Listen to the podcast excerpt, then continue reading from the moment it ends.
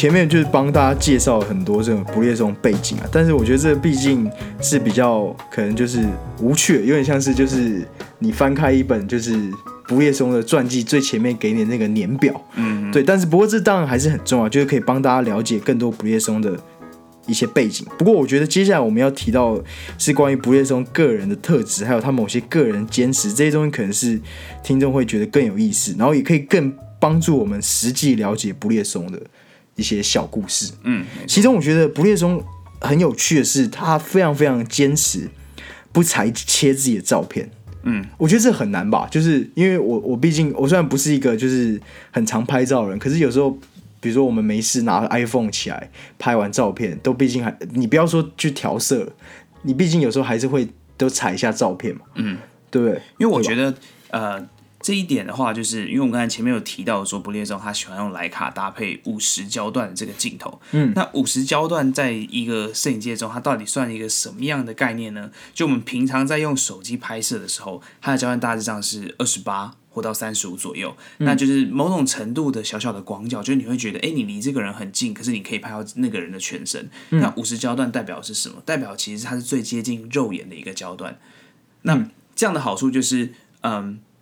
我们在使用五十焦段的时候，某种程度上你可以去完整的呈现你肉眼看到的东西。嗯而且因为它是定焦镜，所谓定焦镜就是说，现在摄影机可以做到说，哎，我可以就是变焦嘛，就例如说 iPhone，哎，我可以拉放大，有没有？然后再缩小，这就是所谓的变焦。可是为什么那时候不列松不使用变焦镜头呢？就是我觉得这对摄影师有一个很大很大的优势，是你使用定焦镜的时候，你可以把你所见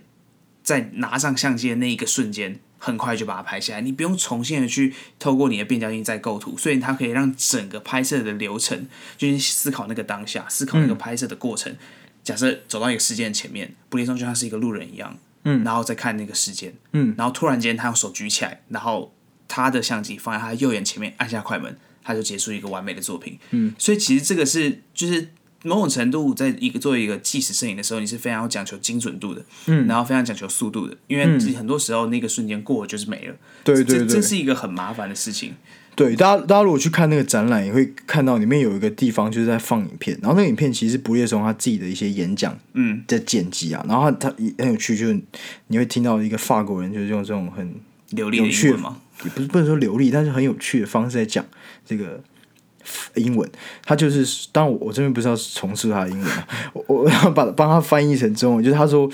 他有时候就是说时间就是那个时间是流动的，嗯然后画面没了就没了，嗯，就是你没有办法跟他说，哎、我觉得这个动作不错。你可不可以再回去做一次？就是回到上一栋，哎对 对，没有办法。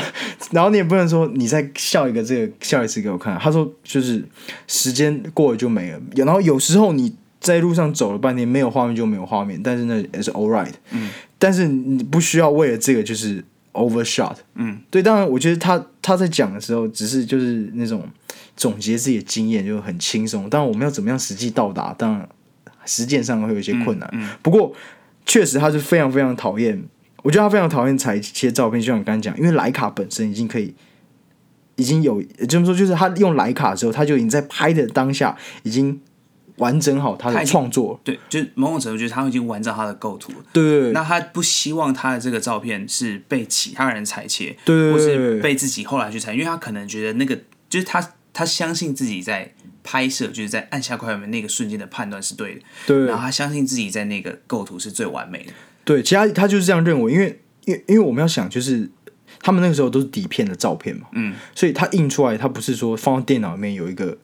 他就是底片一张一张，嗯，所以他觉得如果你裁切的话，那个原始底片那个一格那个比例，嗯还有构图就会就会被破坏。对，我记得他对这点很坚持，为什么会觉得他对这点很坚持？是因为他在就是我刚刚说他在诶、逃回法国的时候，从战战俘营逃回法国的时候，他不是做过了一个类似半非法身份嘛？对，然后他等于是有一点，就是他能够有拍摄工作，你可以想象那个环境是怎么说，就寄人篱下那种感觉。嗯，可是他他在当时候还是写信给那个时候赞助资助他的那个出版商一封信，然后就是非常要求，就是他就拜托一定要保持他原本的构图，他说这个对他来说非常重要，然后一定要按照如实按照他的那个底片，然后冲洗。然后放大 放大印刷的时候，也不要有任何的裁接，甚至他说你不要在就是照片周围留，就是帮帮我留留什么白啊白啊，那种 那也会破坏。对，这一点就是他非常非常坚持，然后我觉得是怎么说，就是很可以非常非常显现他个人特质的一点。然后另外还有一点就是很有趣，就是他其实我们刚才前面说，就是说到很多就是不夜中的照片为什么。他当然是他最好的那些照片了、嗯，就是他被受他被怎么说，就是诶、最有名的那几张照片会被拿出来说，这是不列松代表作的那些照片，都非常都有一个非常完美的构图跟比例，然后那种完美构图跟比例是，就是我不用学过那些画画那些透视法、那些黄金比例的那种理论，嗯。可是我也可以感觉到某一种就是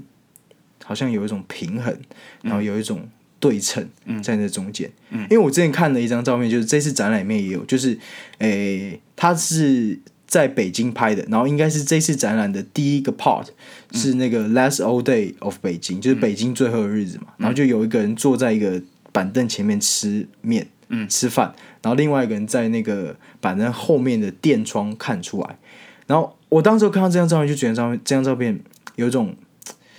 很不真实的感觉。然后那种不真实来说，对我对我的感觉来说，就是它的比例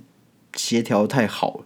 就是如果是今天拍一张照片，我我觉得它那一定那一定有可能是就是之后再去事后的裁切。嗯，对。可是不夜松并没有。然后我又看到有一个人，他就是画，就是他用那种他用那种就是笔在那个照片上面画画，就是比如说他把那个人脸画起来，嗯，然后再把另外那个吃饭那个脸画起来，又把他两个碗画起来，然后就画了一幅很像什么公式的那种图案，就是显现出他这个比例是多么完美。嗯，对，就是。当然，对我来说，就是怎么说，我是想表达，就是对我来说，看不懂的人也可以感受到他这种神乎奇迹般构图，就是是不是你是不是你们平常拍照比较多的人也有这种类似的想法？因为其实我们在那个后面在评论不列松的作品的时候，其实会常常提到两件事情，嗯，就是说不列松他的作品会非常非常让我们可以感受到，就是一个很强烈的构图感，就是他很追求的是，无论是所谓的黄金比例，或是一些其他的分割啊，或者是说一个很工整规矩的东西，你其实看不太到他一些晃动的，就例如说你。只是他拍的是一件一个事件在地板上，嗯，这个水平线绝对是水平的，这个其实是蛮重要的一个一个一个层，就是你、嗯你可以某种程度感受到一个是非常工整规矩，它是在一个某种的框架构图框架下去变化，然后去追求了一个很特别的一个瞬间。嗯，那这是我们会常常提到它构图的部分。那这一点其实是，嗯，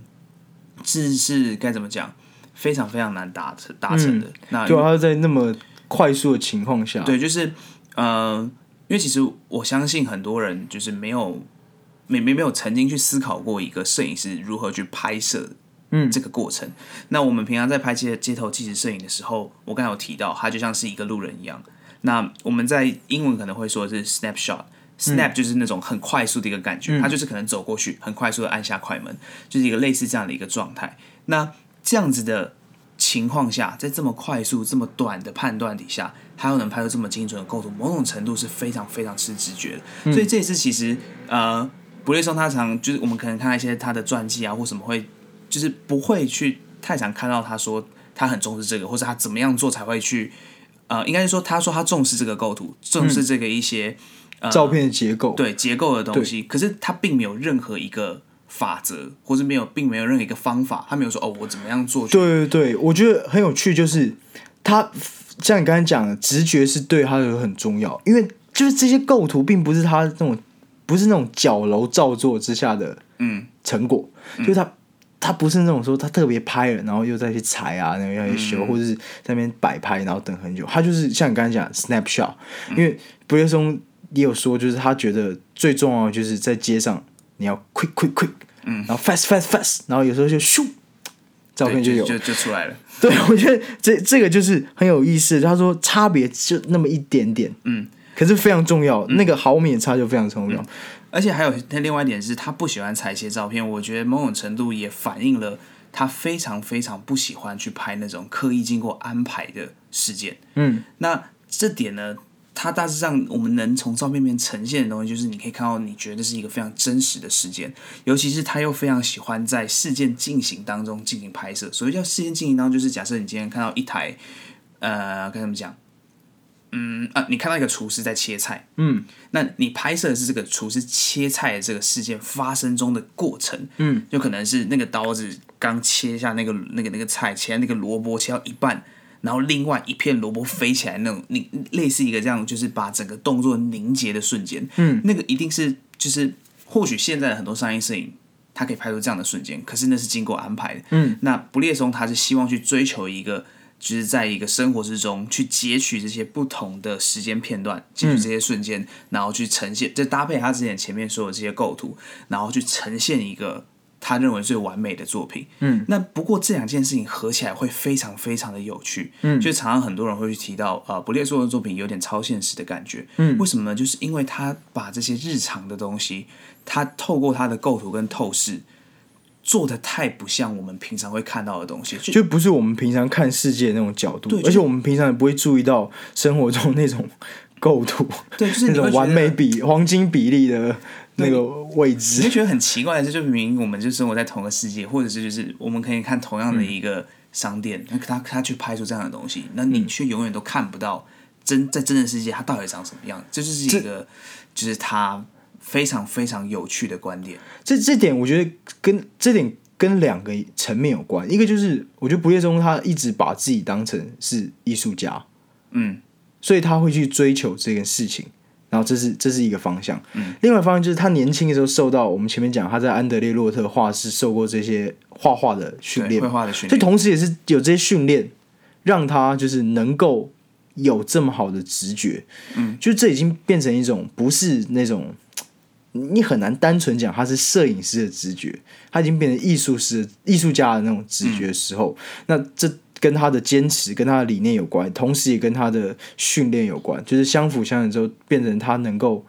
掌握这么样，他的照片能够掌握这么这么精准啊的完，这么精准、这么完美的构图跟比例。对，但是这个还是大家自己去看之后，感觉一下到底我们到底这个完美比例是什么。而且就是他是不是在拍摄的过程中，他就是我不确定是不是后人给他的评论，还是在传记里面有提到，就是说呃，他喜欢的一个拍摄方式是不要惊动，不要介入这个事件本身，对对对对，有点像是是他希望到这个事件里面，然后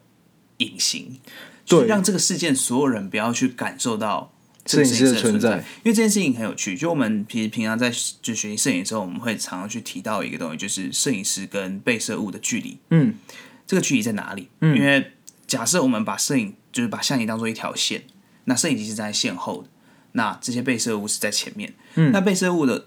的，就是我们所谓的距离感，就是因为有些人就是他们在做一些，有些摄影师在做一些这种纪实摄影的时候，是非常强调一个记录事件。就是要离离事件越近，能拍到更好的作品。这就其实就是呃，布列松的一个好朋友叫什么？呃，卡帕帕。嗯，卡帕他提出来的一个，就是他的一些摄影的哲学。对，我知道你说什么。他你说的是那个 Robert 凯帕说的那个，就是 If your picture is not good enough, you are not close enough。对就是你如你照片如果不够好，就是你靠不够近嘛。对，就是这个这个照片，呃，这句话其实在去年那个呃反正反中东运动在香港的时候，很多香港的纪实摄影师去提到这句话。嗯这这也是为什么他们要上街头，为什么他们要跟着这些呃就是抗议的民众一起上街嗯去。非常近距离的接触这个整个事件，因为他们觉得他们的照片不够好，一定就是靠的不够近。那不过不列松他绝对不是这样想，他是他的一个思思考的另的角度是完全反过来，他的一个摄影的哲学是他希望不要被这个事件，他不要参与在这个事件里面，他是希望自己在另外一个可能像是第三者的一个身份，然后记录下这整个事件。对，我但我觉得很有趣的是，就是不列松也接受凯帕这一点，可是问题是他他又靠的可够近，但是他又要，因为他毕竟他也去现场嘛，然后他也追着我们刚才前面说的那些就是反殖民运动啊，然后在远东到处跑，然后包括之后他回到巴黎的时候，他也拍去，他也亲身到街头去拍摄那个。诶，巴黎风暴、就是呃法国五月风暴那个事件，因为毕竟摄影师的工作室就在街头嘛，嗯，然后特别是他们对他们这一批摄影师来说，世界就是他们的工作室，嗯，但是问题是，不夜松更强调的是那种，就是他要消失在，他很近，可他要消失。嗯，我觉得，我觉得他就是他大概是希望自己能够披着那个哈利波特那种隐形斗篷，然后可以这样子，他他最希望达到的距离。嗯，因为我觉得他强调，他认同卡帕说那个你要够近。嗯，因为毕竟你若根本不在那里，你就。不，你就不可能拍出那个什么，你就应该说你不在现场，你没有你的照片就没有，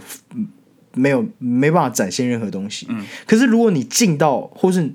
也不是说进，而是说你已经干扰了那个现场本身，那又那又是那那又破坏了原本他那个对，所以这一点其实跟那个我们前面没有提到，但是呢，跟只能说跟整个不列松的人生哲学也有点关系，就是他在。刚逃回法国的时候，帮那些出版商拍了一些艺术家的肖像照片。嗯，然后其中有一个就是在法国那个艺术家叫做 Block。嗯，然后他就送他了一本就是德国哲学家那个应该是叫海格尔的书。嗯，然后海格尔是那个时候很早就是到日本，他真他到日本就是跟着一个就是弓箭那种怎怎么说是要说。因为茶有茶道，剑有剑道，这叫做公道嘛，就是公术大师，然后学习，然后呢，他然后又研究了这个日本文化，所以他回国之后就把这个日本的文化这种禅的境界跟弓箭，跟他是跟着这个弓箭大师学习这个融合在一起，然后呢，写一本书叫做《剑术与禅心》。嗯。然后这本书是被 blog 送给那个布列松，然后呢，这就变成有点类似布列松的人生哲学，同时也是他的摄影指南，就是他用摄影师的角度去理解这本书，就是他觉得摄影师事实上就要当一个就是弓箭手般轻盈的摄影师，然后当你就是在按下快门那一刹那，你的摄影就要跟箭一样，然后呢是轻盈的。我不知道你有没有这种感觉，不过他就是强调，就是他在找那个 moment，就找那个重要的那些构图啊什么，不管的那个时候，他是一个猎人，嗯，可是当他按下快门那一刹那的时候，他变，他不是一个拿枪啊，然后不是一个就是要杀害那个猎物的猎人啊，他变成是一个弓箭，是一个轻盈的，就是是他就变成一个不会被猎物察觉到的猎人，应该这样讲。对，所以他这个就是狩猎的感觉，其实也很有趣。就是我之前就是曾经在那个我们去北韩旅游的时候，嗯，我们都一起去北韩嘛，然后那时候我拍了很多很多的照片回来。然后那时候我就是不知道为什么，就是某种程度好像受到他的影响。可是因为那时候我没有读过他的作品，可能是就是你知道，偶尔看到有些人就是那种摄影的部落格或教学引用他的一些作品，或是引用他的一些。对，就不列松也是 everywhere。然后我去做了一个很有趣的一个摄影的实验，就我之前从来没有这样子去拍过照，因为我每次都以为是说，我们要拍出这个精准的瞬间的时候，是要非常靠直觉的，那要非常靠经验的，那么就只能一直拍，一直拍，一直拍嘛。那可是我后来去思考到一个点，如果我先就是把我的构图先固定好了呢，有点像是说我在这个场景找到一个。很就我我找到一个很棒的场景，很棒的环境，嗯，那我这时候只需要等光线跟等人物走进来，嗯，这样就好了。其实某种程度这很像是一个狩猎的感觉，就是我等待的这一个瞬间发生。因为有时候我们在拍这种纪实摄影的时候，我们是会多多少少，我觉得那可能是个直觉，或者可能是因为你前面的你读过的书，或是你就是吸收到一些资讯跟脉络，你会某种程度你会预判某些事情。像其实到那时候在北韩的，我自己在北韩摄影的作品的时候，啊，很多人蛮喜欢的原因是因为他说我抓到了很多眼神，嗯，那这个 eye contact 这个东西是很有趣的，就是我们平常在街头做做这样的摄影的时候，其实很难捕捉到眼神，因为你要很快嘛，嗯，你不希望就是你不希望就是被拍的人或某种程度已经知道你要已经知道有人在拍他，对，而且某种程度就是这这镜头很大，某种程度是一种。Offense 是一个很冒犯的一个行为，所以就是如果我今天如果拍摄的过程中被发现了，那我绝对不会掉头就走。就我觉得这是一个很很失礼的方法。有些人的做法是，可能如果被发现了之后，他会假装他在拍后面的背景，嗯，让这个人觉得哦，没有没有在拍我，所以他的心情就不会受到影响。那我的做法通常都是说，我会直接就是把镜头呃把相机拿下来，然后就是跟这一个被摄者呃四目相接，然后对他微笑之类的，告诉他说：“哦，我这个是善意的，如果你不喜欢的话，你可以你可以来跟我讲啊，或什么的。”那甚至如果在语言相通的过的的一个地区的话，我可能就会走过去跟他对话，嗯，比如说：“哎，我帮你拍一张不错的照片，你可以就是呃有什么机会的话，这样这样这样，类似一个这样的一个。”就我个人的经验啦，跟不列松的可能或许有一点连接，就是某种程度狩猎这种感觉，而且也非常强调就是快，然后轻巧，就是这样。可是这件事情是我在不知道不列松之前我才发现的，所以呃，就是这件事情是我不知道不列松之前我就有这样的做法，那我没想到原来这是来自于不列松，所以这也很有趣。因为我测之前也尝试过，就是用卡帕的方式在拍照，这件事情是对我而言是非常可怕的。可怕的原因是，呃，我记得卡帕他在西班牙内战的时候拍了一些很不错女兵的照片。那我印象最深刻一张照片是那个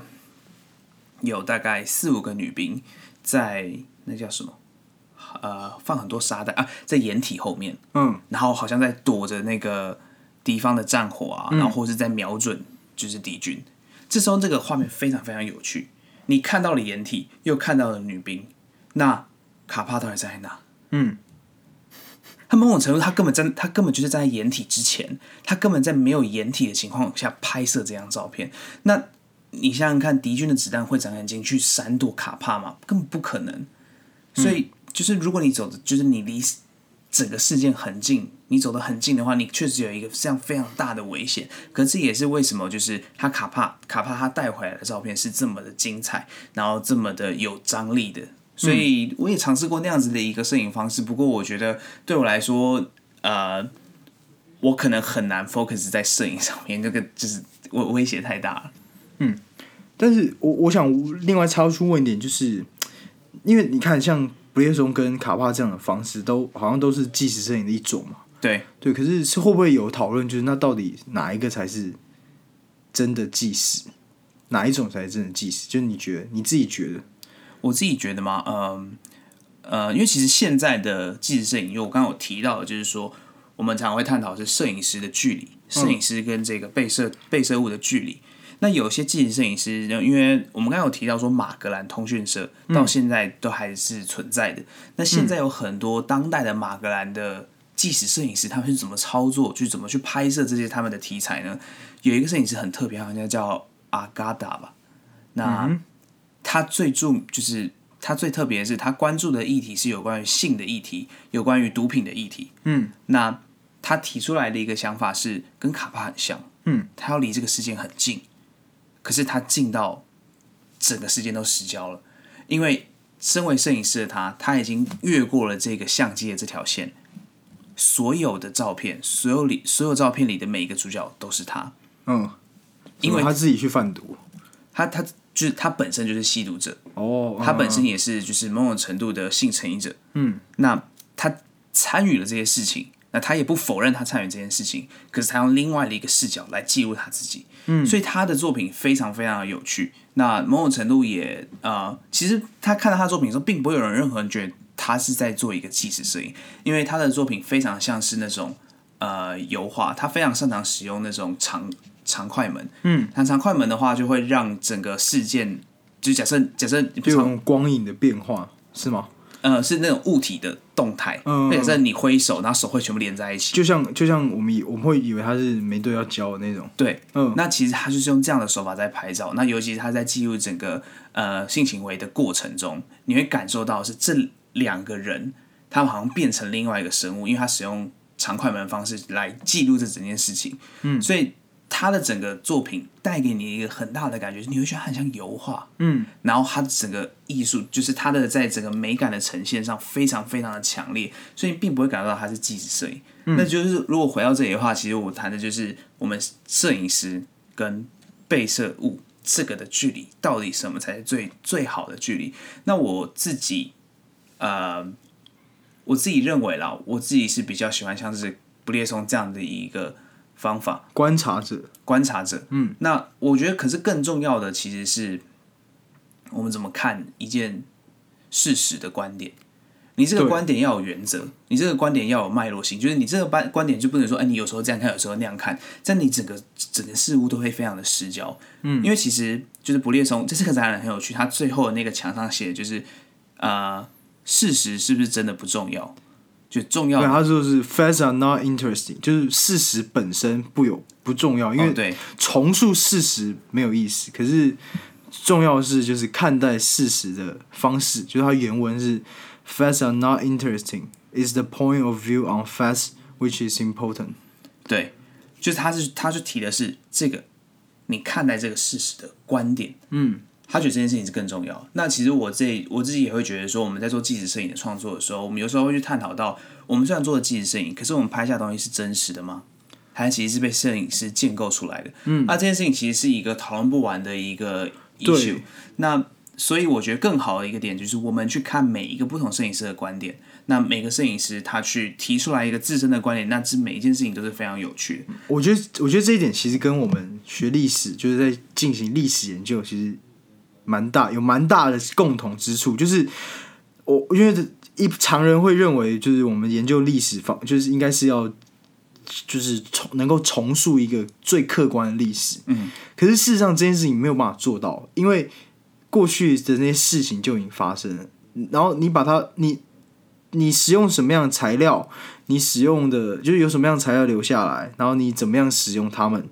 这一层一层都是已经带了某些选择，对，然后那些选择最后其实那些选择都是一种就是看待事物的方式的选择，因为譬如说你说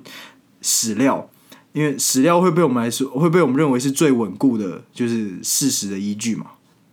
但是事实上史料的创作过程中，譬如说档案。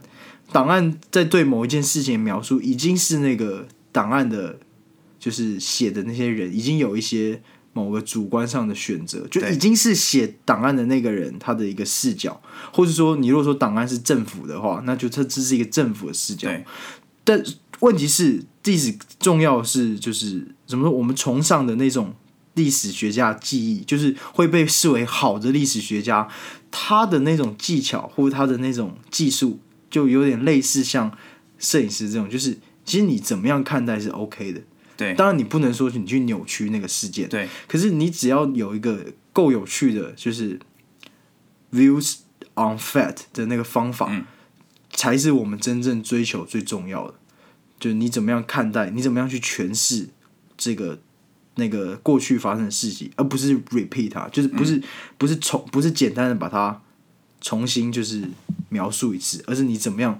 重新把它建构，然后用一个更具有意义的方式。就是我们可能会追求比较多意义啊，那那个可能摄影师追求是更是一种就是好的视角。那可能卡帕认为好的视角是就是直接参与在那个事件中，然后布列松认为好的视角是作为一个。安静，然后呢，不被发现，不会打扰到被摄者的观察者的身份，是好的视角。嗯，其实其实我们在谈就是摄影摄影作品的时候，陈岩会用三个点去来讨论一个作品，就是他这个你刚才说的，就可能像是在历史上怎么去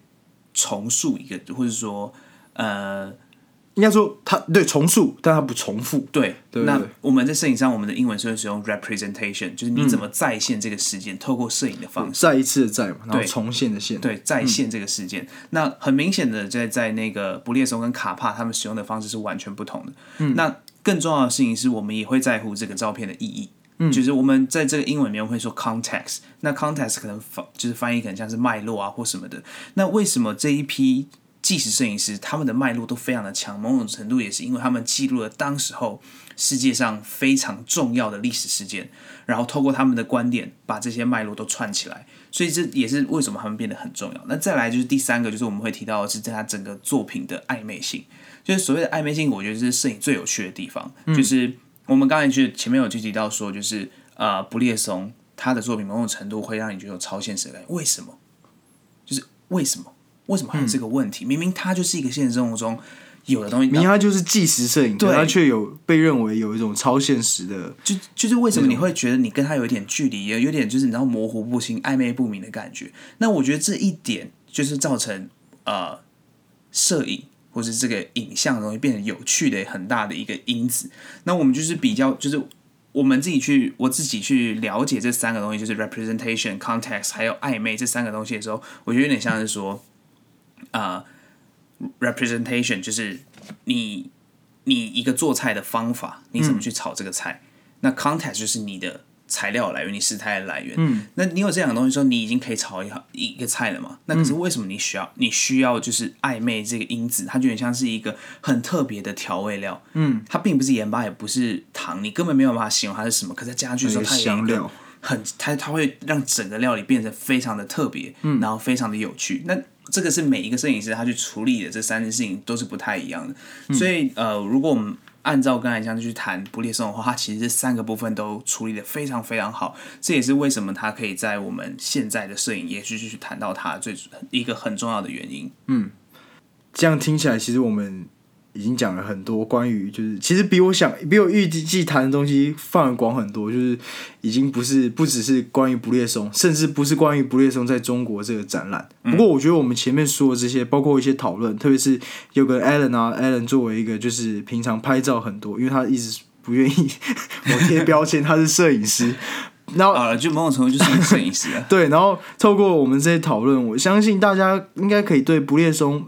的那种个人特质，就是大家可以对不夜松开始有一个想象，就是他到底是一个什么样的人。那当然这也是我们的观点，只是我们的观点啦。那还是希望大家能够去北美馆去现场看过他的展览。就是实际接触他作品之后，你可能会有一个对不夜松更完整的 image，就更完整的图像。对，那我们这些讨论其实某些精神的部分，还有那些重点，我们其实也有放在我们网站的文章里面。如果大家觉得就是听我们这样讲可能有点模糊，你可能想要看一些比较实际的资讯，或是我们在文章里面也有使用一些不列松的引文，包括我前面写的他说的，他写给那个。那个出版社的信，我们也有引一些文字，不列松亲自写文字在我们的文章里面。那大家可以配合着就是广播节目一起去看。那要去哪里找到我们的文章呢？就是第一个就是我们的网站嘛。那如果你找不到我们网站，可以在我们的这一集节目的资讯栏里面也有网址连接。对，对，那最后还是希望大家能够去看不夜松展览，然后当然看完之后，对不管是摄影啊，还是对这个中国近代史的部分，因为 今天我们去看，也发现很多人把它当成一个中国近代史的展览在看嘛。不管你对摄影、对不夜松，还是对这个时候中国历史有些兴趣，然后想要了解更多，也可以在节目呃留言，或者在我们的 Facebook 之类的，反正可以联可以找到我们地方，然后跟我们说。那我们可能可以再谈更在其他节目中谈更多关于这方面的一些故事啊或者知识。然后之后我们也可能会做一集，就是关于完全关于马格兰的。马格兰通讯社就是我们讲这个很重要的摄影组织，那到底它为什么重要？事实上，我们今天也没有说很哦，多。对，因为我们其实有准备了这个东西，而且其实马格兰在这个纪实摄影的史上是一个非常重要的组织，因为到现在还都是。嗯对所以我们就是有打算把它来就是独立做成一集，但告诉大家。就是大家可以期待一下，我们如果就做出来这个马格兰通讯社的那个节目，那这一集的节目就差不多到这里吧。好，谢谢大家，我们是忽悠旅社，明天要去哪里？请期待我们的第五集节目。好，谢谢。